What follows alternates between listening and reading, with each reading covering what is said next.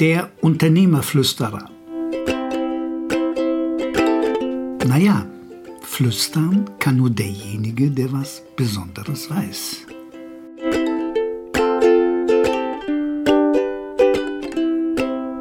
Verantwortung und Charakter. Ich freue mich sehr, dass ihr wieder mal dabei seid. Ich habe das zusammengenommen. Verantwortung und Charakter. Ich werde euch gleich erklären, warum. Zunächst wie üblich eine Story.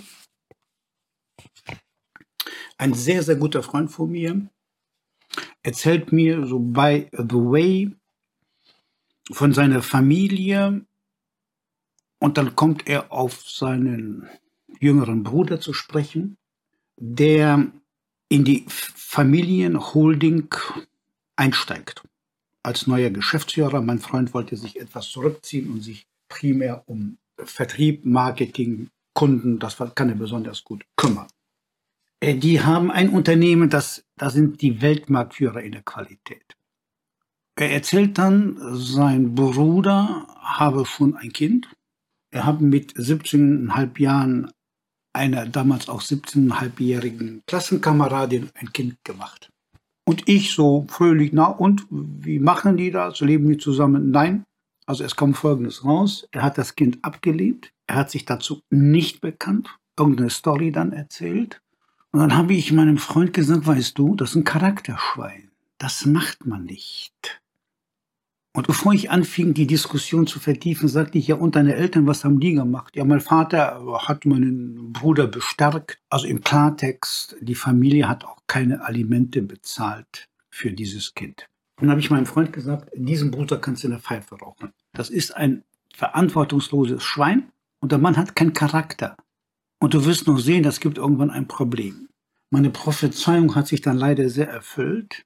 Dieser Bruder hat die Familienholding gemeinsam mit dem Vater, der noch ein Prozent an der Firma hielt, an den beiden anderen Geschwistern, einschließlich meines Freundes, ausgeplündert und, wenn ich das sauber erinnere, acht oder neun Millionen Euro Eigenkapital aus der Firma herausgezogen. Mittlerweile ist die Holding pleite. Die darunter liegenden drei Gesellschaften sind auch pleite. Ja, und das übliche Theater könnt ihr euch vorstellen. Welche Fehler dann mein Freund gemacht hat und äh, seine Schwester, der Mann ist auch noch von ihr, ist auch ein Wirtschaftsprüfer, der kann offenbar auch keine Bilanzen lesen und so weiter. Das ist eine ganz andere Story. Mir geht es hier um das Thema Verantwortung und Charakter. Ich bin dann nicht altmodisch, sondern ich bin in dieser Beziehung so, wie es sein muss. Und das werdet ihr sicherlich auch sein.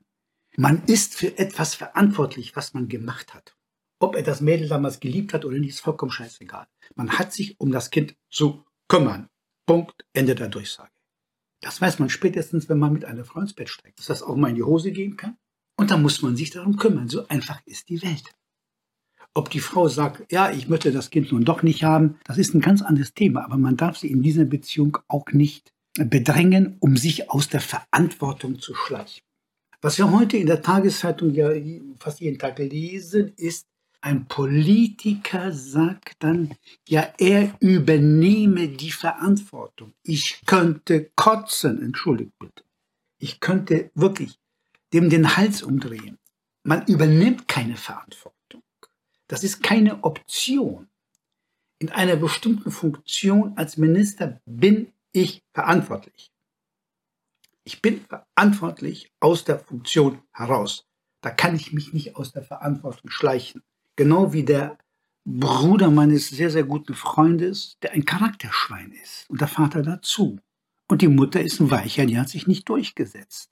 Also meine Frau hätte mir, hätte mir das Fell über die Ohren gezogen, bei lebendigem Leibe. Ich meine, wo gibt's denn sowas? Und meine, meine Kinder ebenfalls. Wenn das so passiert wäre bei einem der Geschwister von meinen, von meinen Kindern. Also nochmal zu dem Thema Verantwortung.